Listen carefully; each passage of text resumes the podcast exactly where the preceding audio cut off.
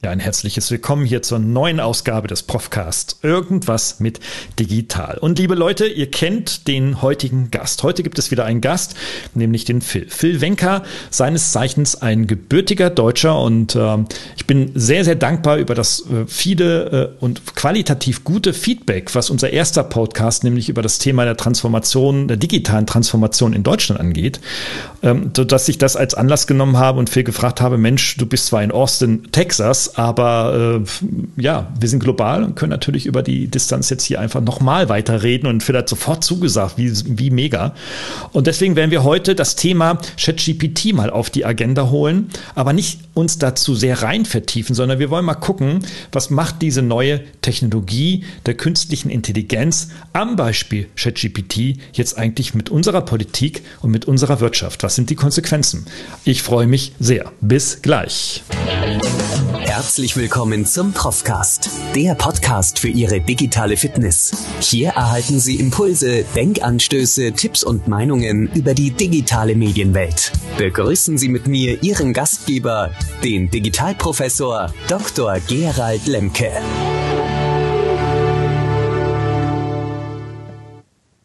Ja, gestern hat Google live aus Paris geschattet. Wir senden jetzt live aus Austin in Texas. Und lieber Phil, ich begrüße dich ganz herzlich. Hallo Gerald, danke, dass ich wieder da darf.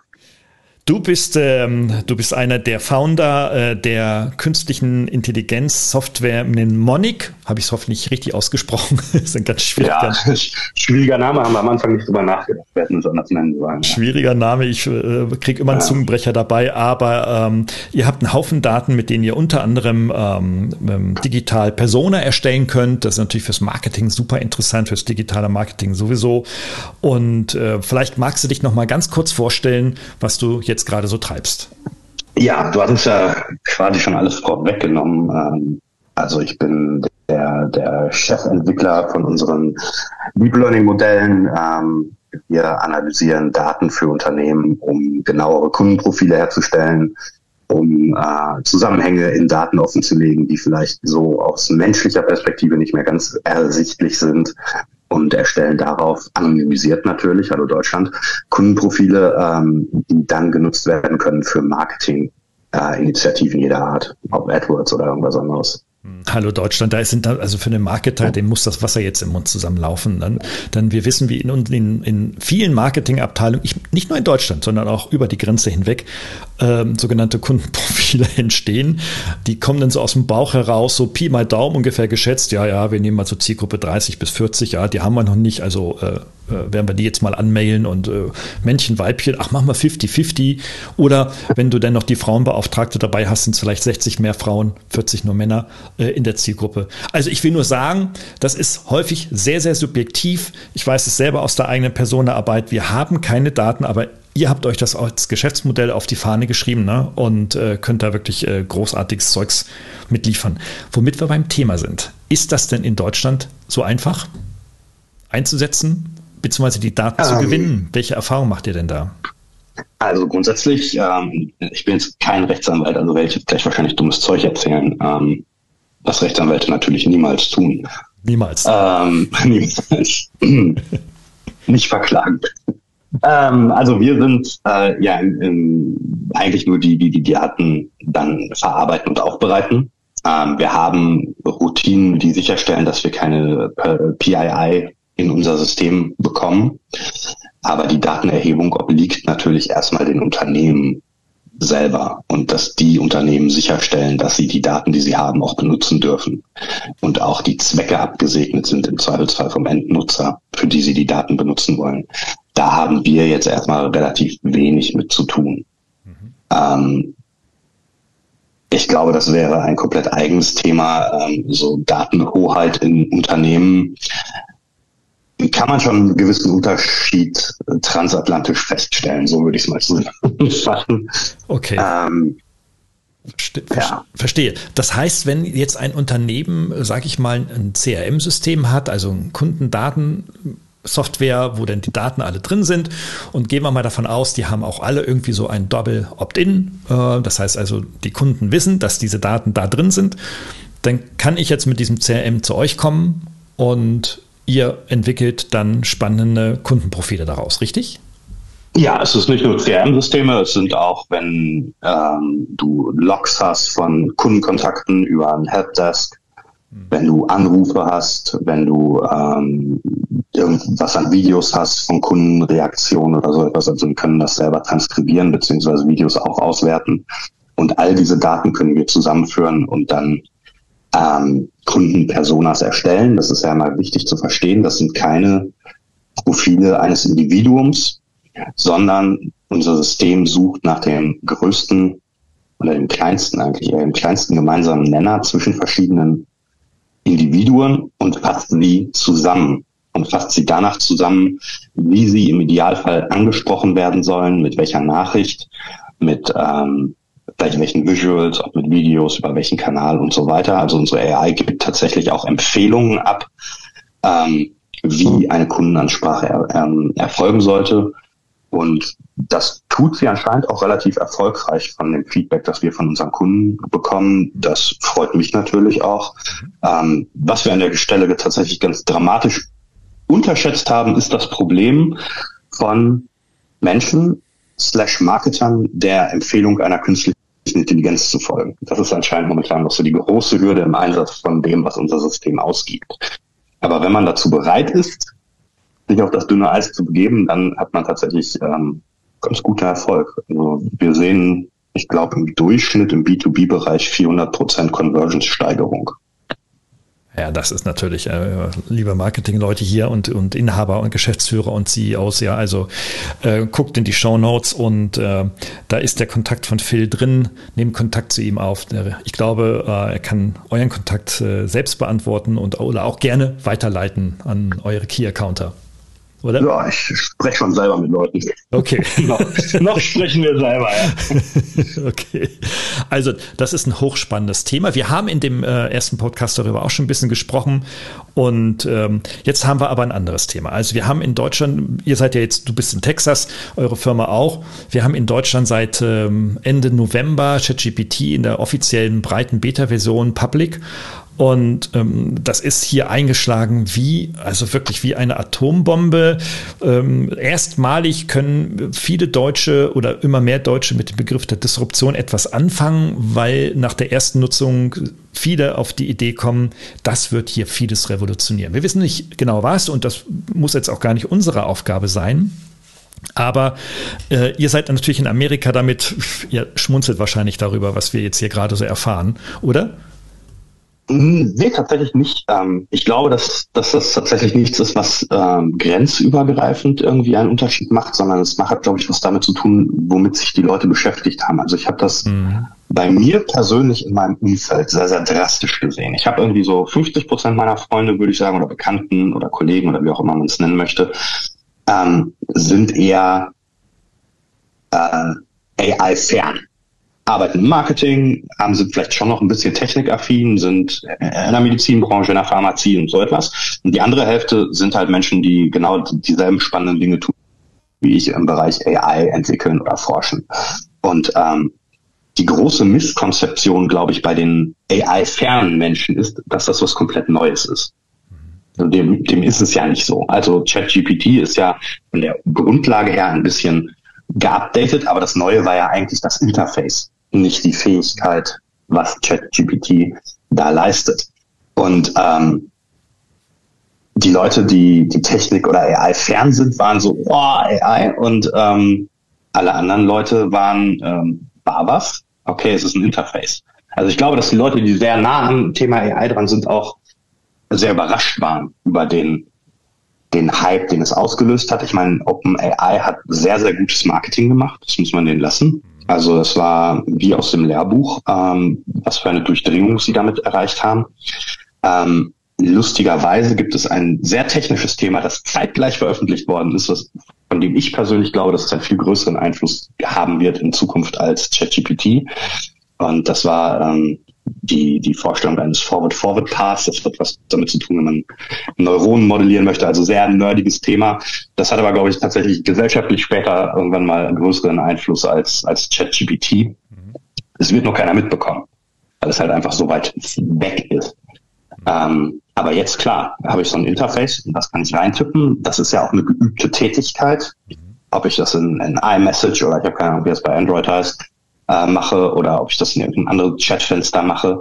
Das sind, glaube ich, ähm, Tätigkeiten, die wir jetzt alle schon er, erlernt haben und geübt haben. Also das kann ich halt auch wirklich jedem in die Hand drücken und sagen, schreib da was rein und du kriegst eine Antwort.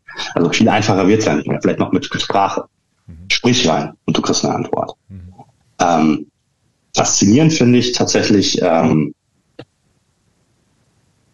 mehrere Dinge an der Geschichte. Ich glaube nicht, dass sie zwingend Deutschland spezifisch sind. Ähm, zum einen ist die, obwohl doch, das finde ich tatsächlich faszinierend für Deutschland. Deutschland ist ja immer ein bisschen kritisch, so wenn es um Technik geht. Und ähm, dass es tatsächlich unglaublich lange gedauert hat, bis jemand aus Deutschland mal gesagt hat, hey, was ChatGPT da zurückgibt, ist teilweise Schwachsinn. Also sehr, sehr unkritischer Umgang mit dem Output von ChatGPT. Ähm, das finde ich tatsächlich faszinierend. Das ist in Amerika nicht anders. Vielleicht ein bisschen, ein bisschen anders, aber, aber tatsächlich nicht so gravierende Unterschiede. Ähm, und dass, glaube ich, dann die Leute, die es ausprobiert haben, in zwei, zwei Segmente geteilt werden können. Eine, die glauben, dass ChatGPT jetzt alle arbeitslos machen wird, egal was. Und Leute, die sagen, ähm, ja, das ist böse. Machen wir nicht, wollen wir nicht. Beschützt uns davor. Ich glaube, das sind ähm, so die, die Reaktionen, bei denen ich teilweise gedacht habe, okay, und Mittelmaß gibt's eigentlich komplett gar nicht mehr anscheinend. Mhm. Ja, ja, also das, das, das nehmen wir auch so wahr. Ne? Also ähm, ich habe selbst so im akademischen Umfeld, habe ich einen Post ähm, gesehen, den ich selber abgesetzt habe und habe über ChatGPT einen kleinen LinkedIn-Post gemacht. Dann schrieb dort tatsächlich jemand drunter. Also ach, interessanterweise habe ich den Post über von ChatGPT schreiben lassen. Und, und habe ihn über Summarize.io äh, äh, dann auch noch kürzen lassen. Ähm, und dann, äh, und, und, das war relativ schnell gemacht. Und dann habe ich das Ding rausgehauen und dann schrieb jemand und sagte, so ein, so ein Scheiß, äh, was schreibst du da für einen Scheiß? Das ist, das ist ein Zitat Low-Brainer, was du da schreibst. Äh, hättest du ChatGPT gefragt, wäre das äh, besser gewesen. ja. Das, ja. Muss, das, muss, man sich mal überlegen. Das kam aus dem akademischen Umfeld. Ne? Das war also ein promovierter Mensch. Ich denke, irgendwie so, äh, entweder willst du mich jetzt einfach nur ärgern, weil ich weiß nicht warum, ne? oder du glaubst das wirklich, was du da schreibst, ja? Ja, das ist äh, unfassbar. Ähm, ich finde, also da gleicht sich vielleicht ChatGPT oder die Nutzerschaft gleicht sich ChatGPT an. Also was ChatGPT ja macht, es, es hat ja einen unglaublichen Wert, mit dem es immer sagt, dass es Recht hat. Hm. Das ist ja faszinierend. Ne? Selbst mhm. man kann ChatGPT ja dazu bringen, den größten Schwachsinn der Weltgeschichte sehr überzeugend zu argumentieren. Mhm. Und ähm, ich fand das dann tatsächlich sehr interessant, als es dann darum ging, okay, wie können denn ähm, Texte, die von ChatGPT erstellt worden sind, maschinell erkannt werden. Mhm. Und Leute haben tatsächlich argumentiert, ähm, ja, wenn ich das lese, wirkt das für mich wie ein Mensch und deshalb kann das nicht automatisch erkannt werden. Mhm. Und da steckt ja ganz viel drunter mit, mit Wahrscheinlichkeitsverteilung und mit Tokenization und das war ein ganz technisches Thema. Das hat ja nichts damit zu tun, auch so Watermarking, was, was ähm, OpenAI AI ja überlegt zu tun ähm, oder auch nicht zu tun. Das, das hat ja nichts damit mit dem individuellen Sprachempfinden zu tun oder mit der Semantik die, des ausgegebenen Textes. Das hat ja was, das hat ja was mit Mathe zu tun, mit Statistik, um genau zu sein, die da drunter steht.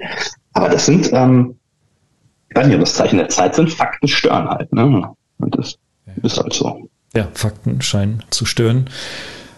Wissen wir seit spätestens seit Corona. Ähm, ja. Und ähm, ja, und die schönen oberflächlichen Texte, die da so kommen, äh, sind dann für viele genügsam und äh, um dann halt äh, daraus sich eine Wahrheit zu gestalten oder beziehungsweise gleich als Wahrheit anzunehmen, wie du sagst. Ne?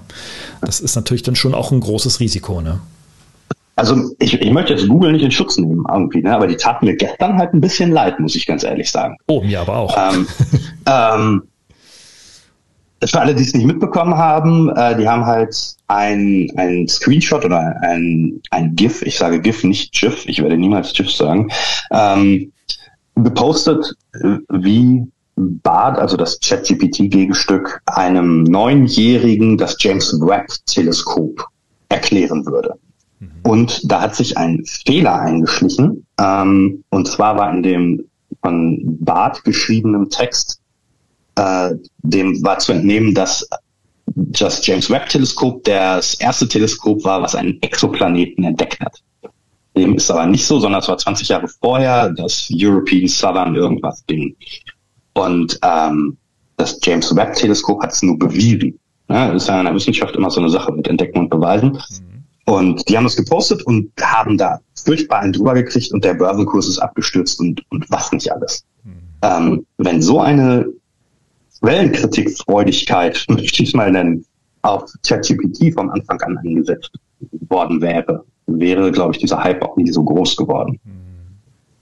Woher kommt das, diese, diese Kritikunwilligkeit, nenne ich sie mal? Sicherlich auch eine Unfähigkeit, aber ich glaube überwiegend Unwilligkeit, weil ChatGPT wird ja von Wissensarbeitern genutzt, die in der Regel aus dem, äh, sage ich mal, akademischen Umfeld oder mit einer akademischen Ausbildung äh, daherkommen. Keine Ahnung. Ich glaube echt einfach, dass es ähm, einmal das, dieses Neue ist. Ich glaube, das ist jetzt für viele so der iPhone-Moment. Mhm. So, ich habe zum ersten Mal ein Touchscreen in der Hand und ich kann Apps benutzen und, und all sowas, was ja tatsächlich ein einschneidendes Erlebnis für die meisten war in der technischen Nutzung. Mhm. Ähm, für die jüngeren Zuhörer, es gab eine Zeit vor Touchscreens. Ähm, und ich glaube, das ist jetzt für viele tatsächlich das erste Mal, hey, ich kann AI, was auch immer das heißen mag, selber benutzen. Also wissentlich. Es benutzt natürlich jeder schon irgendwie zehnmal am Tag irgendwas, was äh, über maschinelles Lernen gestützt ist, aber ohne es zu merken und ohne, dass man vielleicht auch selber es manipulieren kann. Zum Beispiel und die Sprachsysteme auf dem Smartphone oder äh, im Tesla oder wo auch immer, ne? Ja, ja, oder ganz profane Dinge irgendwie, wenn man irgendwie sich im Online-Banking einloggt und geguckt wird, ob man wirklich man selber ist oder mit einer Kreditkarte bezahlt oder so etwas. Ne? Da laufen ja überall irgendwas im Hintergrund. Ähm, ich glaube, das ist der Unterschied. Das ist das erste Mal und man ist total geflasht davon.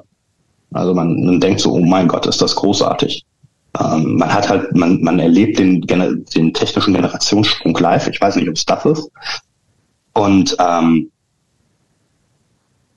da muss man, glaube ich, unterscheiden. Es ist so der, der Privatnutzer, der halt beruflich keinerlei Berührungspunkte, glaubt, keine Berührungspunkte zu haben mit ChatGPT und es halt einfach als Spielzeug sieht. Ähm, und dann gibt es ja noch dieses Segment von den Leuten, die bis vor drei Wochen noch äh, gesagt haben, Krypto ist alles und Blockchain und äh, ich verkaufe dir irgendwas darüber, die, die verkaufen dir jetzt halt irgendwas mit ChatGPT. API-Anbindung wahrscheinlich. Also meine persönliche Meinung dazu. Wobei ich das echt witzig finde. Also jetzt ist wahrscheinlich wenig Leute, die das nachvollziehen können, dass Leute, die vorher ähm, gesagt haben, dass Dezentralisierung äh, unser Halsbringer sein wird, innerhalb von drei Wochen umgeschwungen sind und gesagt haben, okay, eine einzige API von einem privaten Unternehmen ist jetzt unser Halsbringer. Entbehrt nicht einer gewissen Komik, wie ich finde, muss ich sagen. In der Tat, ja.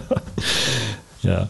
Ja, okay. Also ähm, ich denke mal, also ChatGPT, dahinter stecken ja Sprachmodelle. Ne? BART ist das von, von Google selbst entwickelte mit denen sie da in Kontra gehen, das ist ja auch schon mal viel wert. Also ähm, trotz allen Hohns und des, äh, sage ich mal, zehnprozentigen Kursabsturzes von Google jetzt über 24 Stunden irgendwie, darf man nicht vergessen, dass sie natürlich da auch eine Technologieführerschaft auch äh, jetzt im Sprachsystem, also mit einem eigenen Sprachmodell auch hatten, ne? während ja dann OpenAI auf GPT 3.5 jetzt äh, oder überhaupt GPT absetzt, ansetzt. Ähm, also äh, ich finde, es macht wenig Sinn jetzt über, wer, wer ist Verlierer, wer ist Gewinner zwischen den Sprachmodellen beziehungsweise zwischen den großen Digitalkonzernen. Äh, sie werden da schon ihre Nischen finden und die, ich vermute mal, dass die Ebbe über die ChatGPT und Co. Äh, auch in einem halben Jahr wieder sehr niedrig sein wird, also abflachen wird. Ja, also ich, ich ähm, es war ja auch irgendwie sehr häufig, auch gerade in der deutschen Online-Marketing-Szene, schönen Gruß, ähm, verbreitet, dass als ChatGPT rauskam, ähm, okay, damit geht Google pleite. Das ist der Google-Killer. Mhm, mhm, ähm, was man vielleicht als Hintergrund erklären sollte, dass diese Art von Technologie, die dahinter steht, ähm, auch hinter ChatGPT, also diese grundlegende Funktionsweise von Google oder im Hause Google en entwickelt wurde. Mhm. Und wenn man ChatGPT verstehen möchte, wenn man BART verstehen möchte, was ja der Name für das Lambda-System ist, ähm, sollte man auch tatsächlich, glaube ich, immer mal über seinen Schatten springen und das allererste Paper, was zu dem Thema geschrieben wurde, Attention is all you need, lesen. Dann wird, glaube ich, auch viel klarer, was mit ChatGPT möglich ist und wo Limitierungen sind. Also das sollte. Kannst du das vielleicht zusammenfassen? Äh, hast du es im Gedächtnis noch äh, oder kannst du es in, ein, äh, in eine ähm, Worte sagen? Ähm, das ist jetzt ein sehr, sehr mathematisches Thema. Es hat damit zu tun, wie die Sprache im Prinzip verarbeitet wird. Es geht da um, um um, um die Einführung von, von Aufmerksamkeit im Prinzip in, in die Sprache. Das ist ein grundlegendes mathematisches Konzept, was die entwickelt haben, wie so Sprachmodelle, große Sprachmodelle ähm, mit Sprache umgehen, also Sprache in Form von, von Textsprache. Ähm, also mit Mustererkennung, ne? mit Mustererkennung ähm, und, und mit dieser mhm. Tokenization von, von Sprache. Sprache muss ja ähm, muss ja in ein mathematisches Modell überführt werden, um damit arbeiten zu können. Mhm. Und das ist, wird halt auf eine bisschen andere Art und Weise gemacht, die sich als sehr, sehr effektiv herausgestellt hat. Und ähm, das ist ja das Großartige an dem, an dem wir forschen, dass wir gerade gestern veröffentlicht wurde. Ich habe selber noch nicht gelesen, ich weiß auch nicht, wie ähm, valide das ist. Aber dass sehr große Sprachmodelle anscheinend fähig sind, in Hidden Layers auch andere neuronale Netze sich selber zu nutzbar zu machen. Mhm. Ähm, oder zumindest zu simulieren, dass sie, äh, dass sie es tun. Also da, da passiert sehr viel. Das ist das, das Coole an Blackbox-Modellen. Wir haben keine Ahnung, größtenteils, was wir machen und freuen uns, was rauskommt. Nein, ähm, also das ist äh, sehr spannend und ich glaube, wenn man das mal überträgt auf, auf ChatGPT versus Google, Facebook hat auch große Sprachmodelle. Ähm, außer Microsoft, die mussten zukaufen. Ähm, die, ja, der entscheidende Faktor wird, glaube ich, auch gar nicht sein, äh, wie gut die Sprachmodelle sind, ähm, sondern das hat natürlich, aber wir haben da, glaube ich, jetzt schon so, ein, so eine Baseline erreicht, die tatsächlich fürs alltägliche Nutzen schon ziemlich gut ist. Ähm, viel entscheidender wird ja die Datengrundlage sein. Ich weiß nicht, ob ob du mal drüber nachgedacht hast, warum hat Google denn das James Webb Teleskop als Beispiel genommen? Und nicht irgendwas anderes. Darüber habe ich tatsächlich nicht nachgedacht. Weil das James Webb Teleskop erst seit 2022 existiert. Und ChatGPT arbeitet auf Daten von bis 2021. Also ich glaube nicht, dass das aus Versehen passiert ist. Also ich weiß nicht, vielleicht spreche ich jetzt Google auch zu viel zu, aber ich glaube es nicht. Und ähm, wenn jemand Zugriff auf aktuelle Daten hat, die im Internet veröffentlicht worden sind und einen sehr robusten Prozess hat, neu hinzukommende Daten quasi in Echtzeit zu indexieren und zu verarbeiten, dann ist das gerade Google. Mhm. Ähm, und ich glaube, Google hat damals tatsächlich aus dem tragischen Ereignis von 9-11 gelernt und die würden kein Sprachmodell auf alten Daten her, äh, der Öffentlichkeit zugänglich machen. Wer sich nicht erinnert, war 2000, äh, als 9-11 passiert ist, Entschuldigung, nicht 2011, 9-11, ähm, und man gegoogelt hat ähm, an dem Tag äh, World Trade Center New York, hat Google noch angezeigt, dass man da Touren buchen kann. Auf die Aufsichtsplattform und so etwas und keine aktuellen Nachrichten. Und das hat Google als Anlass genommen, seine Indexierung tatsächlich sehr zu überarbeiten und sehr viel schneller zu machen, um auf aktuelle Geschehnisse zu reagieren. Ich glaube, das hieß damals Hummingbird, das werden die SEOs besser wissen, aber ich meine, das wäre Hummingbird gewesen, was dafür gesorgt hat, dass Google jetzt quasi in Echtzeit zumindest aktuelle Geschehnisse sehr schnell integrieren kann. Mhm. Und wenn wir von Sprachmodellen reden, ähm, wird das ja immer wichtiger. Also wenn ich, wenn ich das Interface habe, das wie ein Gespräch aufgebaut ist, dann erwarte ich ja auch, dass man gegenüber tagesaktuell irgendwas sagen kann und mir nicht die Information von 2021 zurückliefert. Und deshalb würde ich da Google tatsächlich nicht abschreiben. Also ich glaube, die kommen halt äh, mit ganz schön Schwung in die Sache rein. Ja, obwohl natürlich die Präsentation ähm, dessen, was Sie gezeigt haben, gestern schon ein wenig äh, hohnwürdig war. Ja. Das äh, war denn dann doch überraschend. Gut, jetzt hat man nicht erwartet, dass jetzt da nicht zwingend erwartet, dass jetzt der große AI-Button äh, gedrückt wird. Aber sie haben ja wirklich von diesen 40 Minuten da über 40 Minuten, also wirklich 30 Minuten nur über vorhandene Technologien, so Lens und so weiter und, und ja. eigentlich das alte Street View in neue Kleider gepackt und so weiter. Also irgendwo, mh, hm, was, was ist da deiner Interpretation nach äh, passiert? Waren sie da, sind sie noch nicht so weit oder oder wollten sie nicht zu viel zeigen? Oder denkst du, wie du angedeutet hast, tatsächlich, da wird dieses Jahr noch eine große, breite Überholspur kommen von denen? Also ähm, ich glaube, dass auch vormals agile Unternehmen wie, wie Google tatsächlich gar nicht mehr so schnell reagieren können hm. durch organisatorische Dinge. Und ich glaube, wenn wir die großen Keynotes sehen, ob das von Apple oder von, von Google ist, die sich ja beide sehr herausragend sind, ähm, wird da wahrscheinlich eine Produktion hinterstecken, die einem mittelbudgetierten Kinofilm entspricht, damit das alles so gut in Szene gesetzt werden kann. Wenn man dann natürlich ad hoc so etwas machen muss. Vor allen Dingen, weil Google ja, äh, Microsoft ja noch das gemacht hat, was in der Formel 1 Undercut heißt, noch einen Tag vorher dann schnell eine Präsentation rausgaben. Darum hat man da natürlich Zwang ja, und Druck.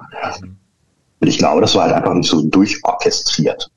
Und ähm, klar, die mussten schnell was, was auf die Beine stellen. Ähm, ich glaube allerdings von dem, was ich jetzt an völlig unrepräsentativen Nutzerfeedback gesehen habe von den Leuten, die Bing mit OpenAI schon benutzen können, also die Microsoft-Suchmaschine äh, mit dem mit ChatGPT äh, angereichert, ähm, habe ich, wie gesagt, nicht repräsentativ, größtenteils das Feedback gelesen, gehört, äh, okay, ich habe es einen Tag ausprobiert, die Suchergebnisse von Bing sind immer noch genauso scheiße wie vorher, ich benutze wieder Google.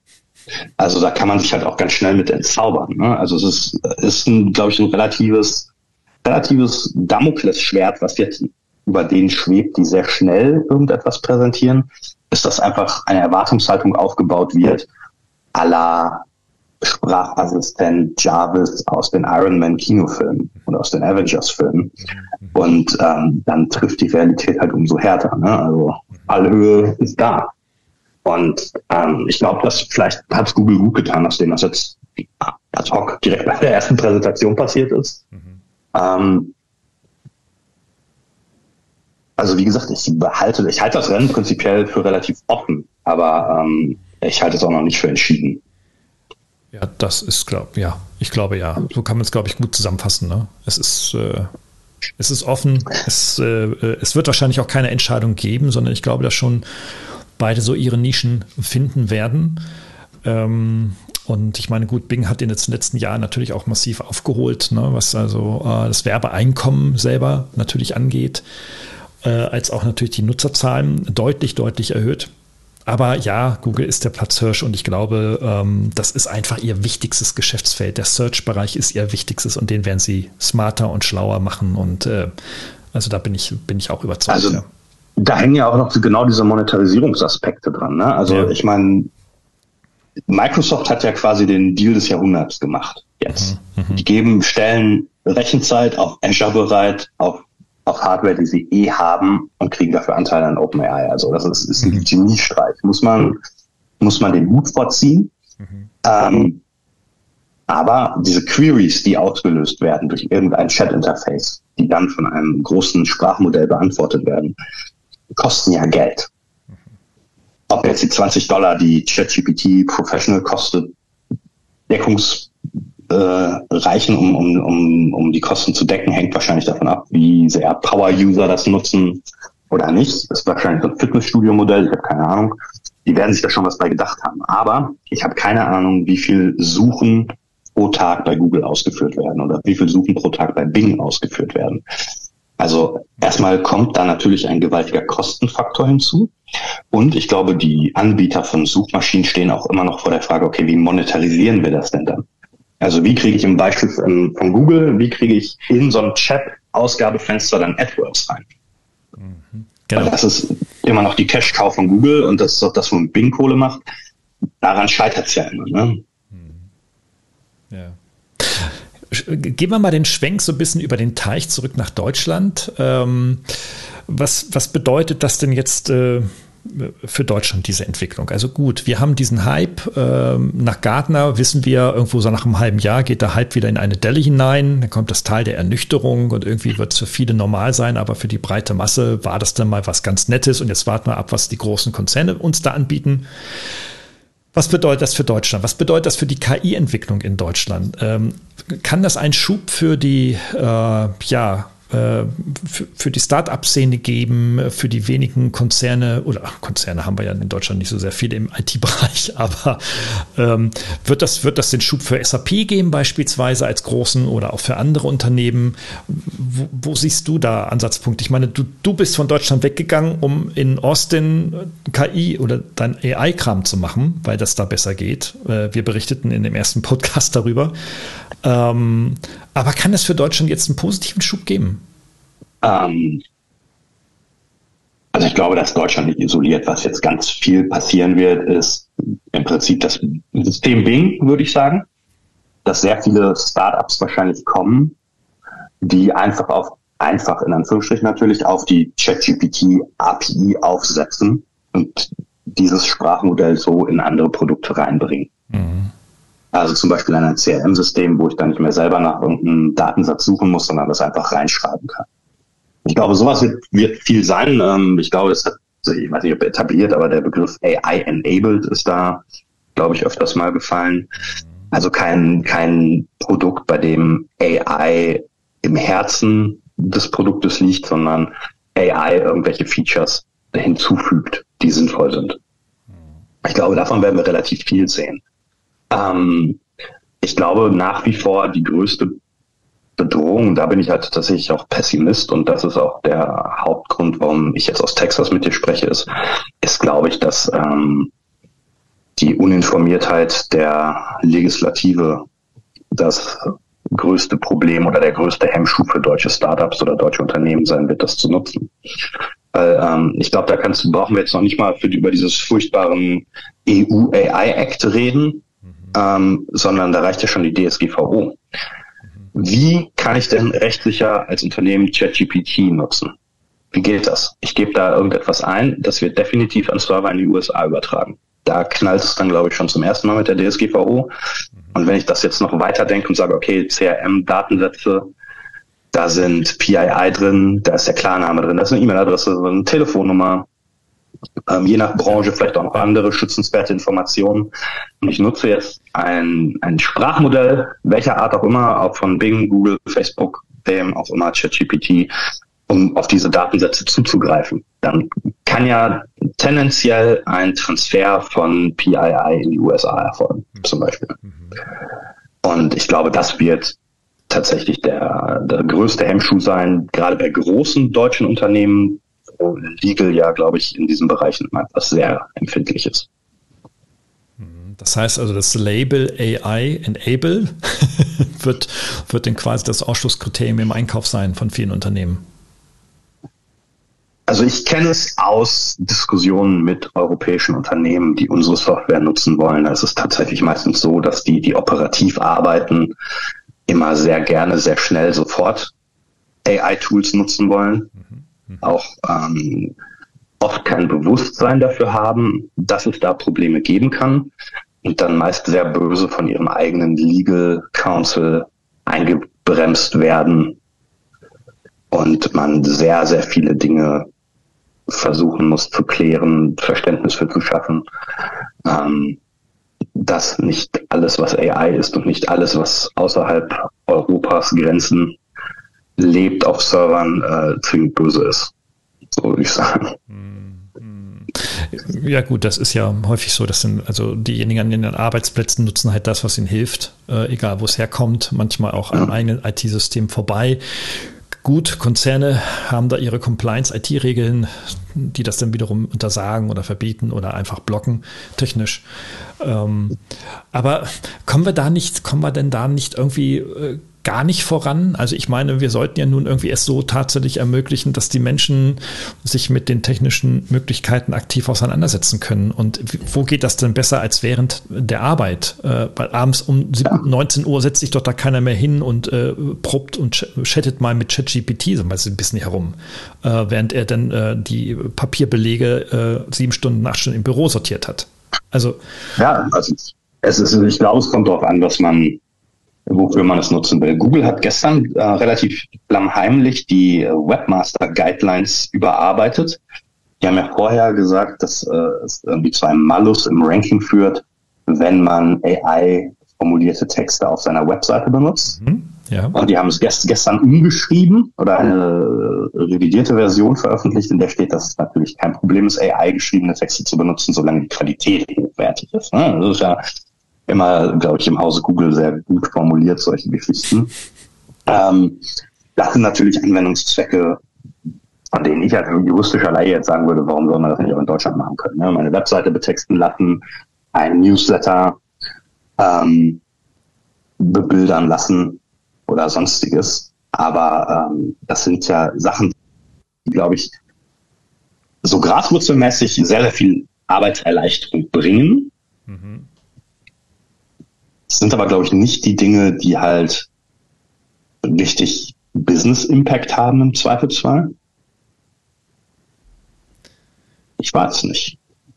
Ja, naja, die Use Cases sind sicherlich äh, zunächst erstmal so marginal. Ne? Also äh, ich brauche mal einen LinkedIn-Post oder sowas oder ich brauche irgendwie mal eine Grafik, wie du sagst, über Dolly und ähnliche oder ähm, ich brauche mal eine Zusammenfassung von einer Internetseite und sowas. Ich glaube, ähm, da sind die Menschen, sind wir Menschen oder die meisten Menschen sicherlich noch äh, so eigentlich erst am Beginn einer Reise, die, ähm, die, von der wir noch gar nicht wissen, was werden wir auf dieser Reise, auf diesem Pfad eigentlich entsprechend entdecken. Ja. ja. Und äh, deswegen, aber umso wichtiger ist es doch dann, das auszuprobieren und zu nutzen, um zu gucken, okay, äh, wie, was kann ich, was kann ich damit machen? Also als Chef würde ich das, würde ich das einfordern. Ich sage, Leute, wer bei euch jetzt in meinem Team keine AI nutzt und keine Tools nutzt und kein ChatGPT nutzt, irgendwie, der kriegt irgendwie einen Malus. Ja, der muss Überstunden machen.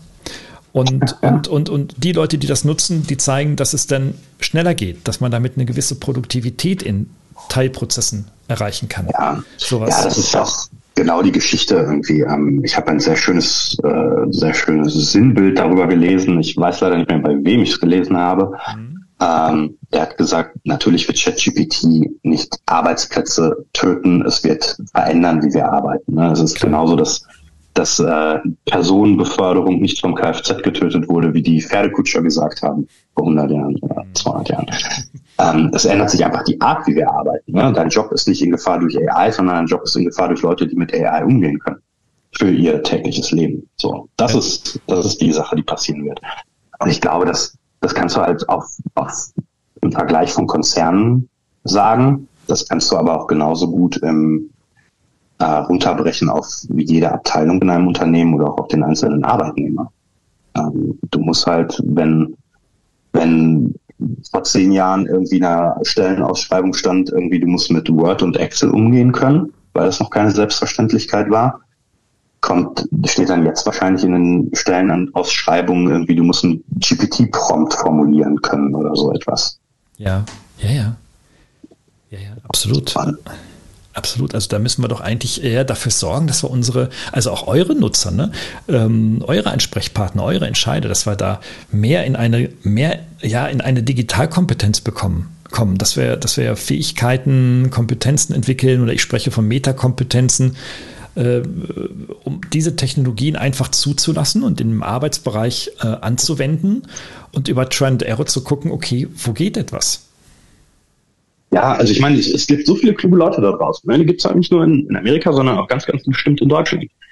Äh, und, und, und kluge Studenten oder Absolventen, die jetzt gerade irgendwie ihr Erweckungserlebnis haben und eine coole Idee haben, was man zum Beispiel mit einer API von OpenGPT machen kann. Mhm. Ähm, ich glaube, daran scheitert es nicht. Also ich glaube tatsächlich, es scheitert an dem ähm, an der juristischen Grundlage im Zweifelsfall können wir das machen, dürfen wir das machen als Unternehmen? Also brauchst du als Startup brauchst du ja immer irgendwie Unternehmen, die willens sind, dein Ding mal auszuprobieren, ohne dass es irgendeine Verifikation dafür gibt, dass es funktioniert am Anfang. Ne? Das ist Startup.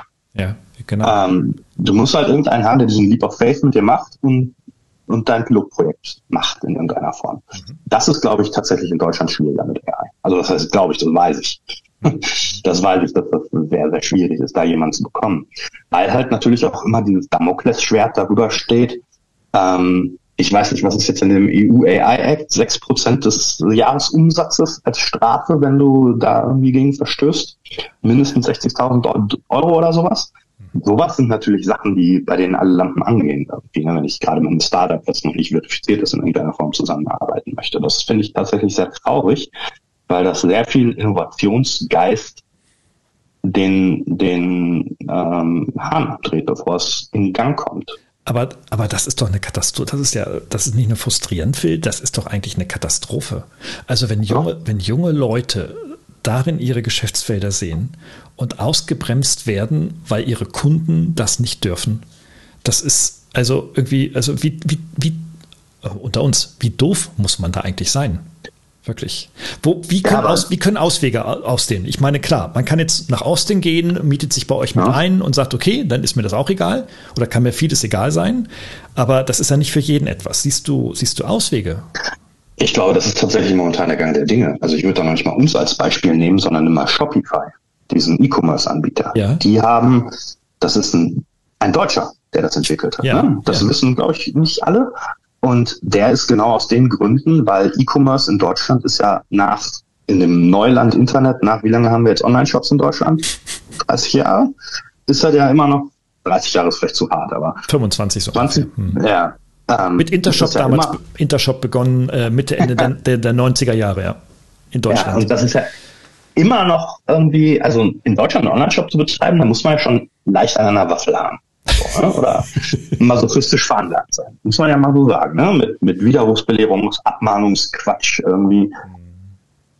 Und ähm, der hat, glaube ich, auch genau diese Problematik gesehen, weil da ja noch die Problematik zukommt, dass es ja noch ein zentral gehosteter Online-Shop im Prinzip ist mit verschiedenen Fronts für verschiedene Kunden.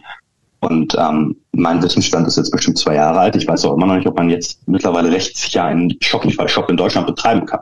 Ähm, Vielleicht geht's, ich weiß es nicht. Mhm. Aber das ist äh, anscheinend ist das der Weg, ja. Leider Gottes. Also ähm, okay. Dann brauchen wir auch keine KI-Lehrstühle in Deutschland. Also es wurden ja 100 KI-Lehrstühle subventioniert vom Staat aus Steuergeldern. Ja äh, an Hochschulen, die Technologien entwickeln sollen. Ich meine, warum brauchen wir die denn dann, äh, wenn wir es nicht in die Wirtschaft kriegen und nicht in unsere nachfolgende Generation reinkriegen? Also das ist ja dann, das ist ja wirklich ein Dilemma. Also ich meine, da muss man doch politisch mal nachdenken, was man da. Ich bin erschöpft. Ja, ja das glaube ich dir. Also, ähm, aber wer, wer soll es dann machen? Ja. Unser, äh, der Verkehrsminister? Oder bei wem liegt denn jetzt gerade Digitales? Weiß man das nicht? Gibt es ein, gibt's ein Digitalministerium jetzt mittlerweile? Nee, ne? Nee, nee, nee, nee, gibt's nicht. Nein, nein. Nee, nein, nein. Also immer noch der Verkehrsminister. Ja, ja, es ist jetzt Matrix organisiert. Ne? Das haben Ach. sich aus der Wirtschaft abgeguckt. Also alle Ministerien gibt es äh, mindestens einen halben Staatssekretär, der sich damit irgendwie beschäftigen darf oder muss. Und dann, ja, dann, dann ist alles gut. Dann ist alles, ja, ähm, dann, dann, ist alles gut, ja. Ja, ja das ist halt. Ähm, ich, ich kann jetzt tatsächlich nicht sagen, wie man dieses Dilemma auflöst. Wenn ich es könnte, dann hätte ich wahrscheinlich gerade ganz andere Probleme irgendwie. Aber ähm, aber du kennst die Barrieren in Deutschland, du kennst, äh, Amerika ist jetzt auch nicht das glorifizierte Land dessen, aber ähm, du, du, kennst beide Systeme ganz gut. Was könnte man in Deutschland lernen, nicht von Amerika lernen, das meine ich jetzt nicht, aber aus dem Environment, in dem du dich befindest? Was könnte man ja. hier am leichtesten übertragen? Ähm, ich glaube, also es ist nicht das Leichteste, das ist, glaube ich, das Schwerste. Es braucht da, glaube ich, einen Mentalitätswandel. Ähm, und zwar hin zu diesem, lass es uns doch erstmal ausprobieren, bevor wir sagen, ob wir es erlauben oder nicht. Mhm. Also das kann man ja mit selbstfahrenden Autos, das kann man ja mit, mit allem, mit Robotik, äh, mit künstlicher Intelligenz, das kann man ja bei jedem technischen Bereich momentan ähm, ausbreiten. es gibt jetzt was, eine Strecke in Deutschland, die für autonomes Fahren Level 3 freigegeben ist. Ist sie schon freigegeben? Es muss die A5 sein, ja, glaube ich, ja. Irgendwie. Ja, ja ähm, ich kann hier in Austin mit einem selbstfahrenden Uber durch die Gegend fahren. Also das heißt nicht Uber, das heißt anders, aber ähm, kann ich seit Weihnachten hier mich komplett in der Stadt mit hin und her fahren lassen. Ähm, und überraschenderweise, wenn man der deutschen Presse glaubt, es stapeln sich hier nicht die Leichen auf der Straße, die davon plattgefahren worden sind. Das ist faszinierend. Ähm, naja, das, das sind halt einfach so Sachen. Ne? Also klar gibt's da Fuck-Ups irgendwie, Entschuldigung, aber ähm, dass die Dinger standen irgendwie an einer Ampelkreuzung, standen vier autonome Fahrzeuge und keiner ist mehr gefahren und haben den kompletten Verkehr lahmgelegt. Ne? Das ist in San Francisco passiert, ist hier auch schon passiert. Ja, lacht man drüber, ist extrem nervig, wenn das in einer Rush Hour passiert. Mhm. Aber das ist ja kein Weltuntergang, ne? Mhm. Nee. Also da, sowas kann man ja nachregulieren dann später und nicht einfach ähm, als deutscher Betrinkenträger schon mal alle Eventualitäten mhm. durchdenken im Vorfeld und im Zweifelsfall verbieten. Mhm. Irgendwie. Also das hat, das ist, glaube ich, eine Mentalitätssache. Mhm. Ähm, ich finde auch, dass Also das weiß ich tatsächlich nicht. Es ist vielleicht, das ist tatsächlich eine Wissenslücke bei mir. Ich frage mich gerade, warum US-Großunternehmen viel freudiger sind, mit Startups zusammenzuarbeiten.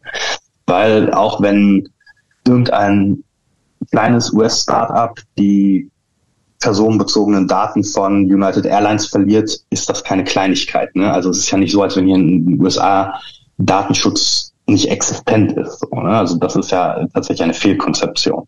Mhm. Ähm, die sind teilweise sogar ähm, zum Beispiel, was den Schutz von Kindern angeht, glaube ich, mittlerweile drastischer in einigen Bundesstaaten, als es in der EU der Fall ist. Ähm, mhm. Nichtsdestotrotz sind Unternehmen hier mutiger. Sind es die, so sind die CEOs mutiger äh, oder die Stakeholder, die, die treiben oder oder ist es eher vielleicht sogar tatsächlich bottom-up, dass die Mitarbeiter sagen, ey, komm, wir nutzen das alle schon, äh, Chef, nutzt du das auch mal? Also kommt es von unten, kommt es von oben? Kann ich dir nicht sagen. Ähm, was würdest du sagen, wenn in Deutschland jetzt ein Unternehmer sagt, irgendwie so, okay, ich bin von Chat, also erst, ich, sagen wir mal so, wir haben einen Geschäftsführer, der ist im Unternehmen, sagen wir mal in einem typischen deutschen Mittelstandsunternehmen mit 150 Mitarbeitern, der hat jetzt zu Hause von seinem Sohnemann oder Töchterchen gezeigt bekommen, was man mit ChatGPT alles Tolles machen kann. Zum Beispiel Bachelorarbeiten schreiben lassen und ähnliches. und da sagt der Unternehmer, Mensch, sowas müssen wir auch machen. Das muss ich bei mir im Unternehmen einsetzen. Jetzt kommt der am Montag ins Unternehmen und sagt irgendwie so, Leute, Revolution, Disruption. ChatGPT ist auch für uns da. Wir können damit unsere Marketingtexte schreiben. Jetzt hat er eine Marketingabteilung, in Anführungsstrichen bei 150 Leuten hast du 1,5 Leute oder 2,5 Leute, sowas in der Richtung.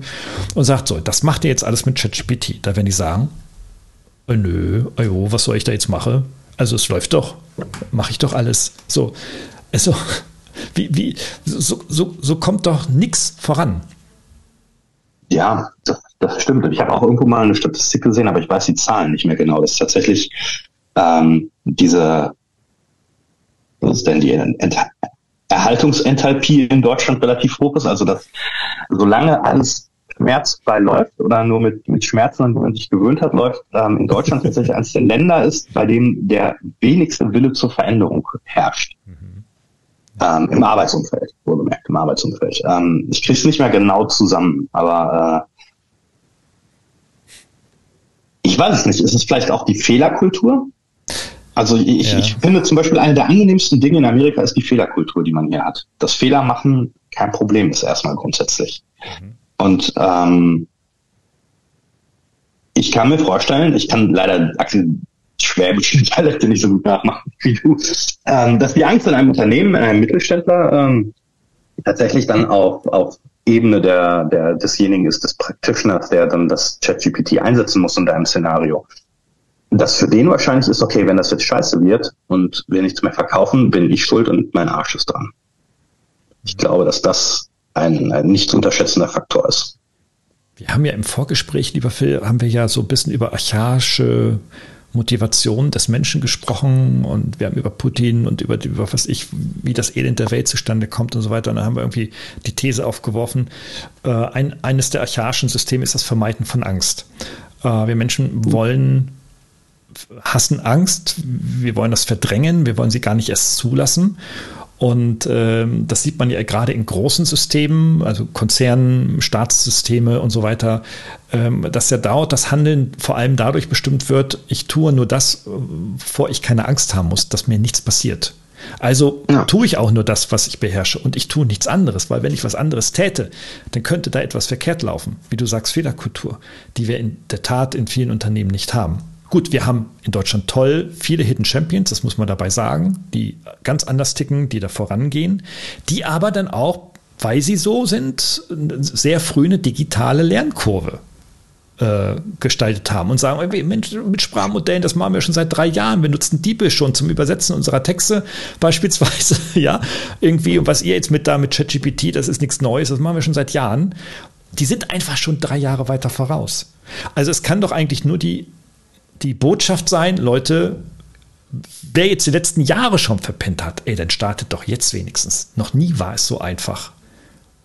Das ist also die Eintrittshürden sind ja geringer. Ne? Also wenn ja. ich mich dran erinnere, ähm, das fand ich tatsächlich sehr faszinierend. Es gab von, von Google ein, ähm, ein Modell, und mir fällt gerade ums Verrecken der Name nicht ein, äh, Deep Dream, Google Deep Dream, ja, wo man, ja. mhm. ähm, wo sie äh, quasi Bilder haben erzeugen oder aus Ausgangsbildern halt sehr, sehr verstörende teilweise äh, neue Bilder entstanden sind oder auch sehr faszinierende Bilder entstanden sind.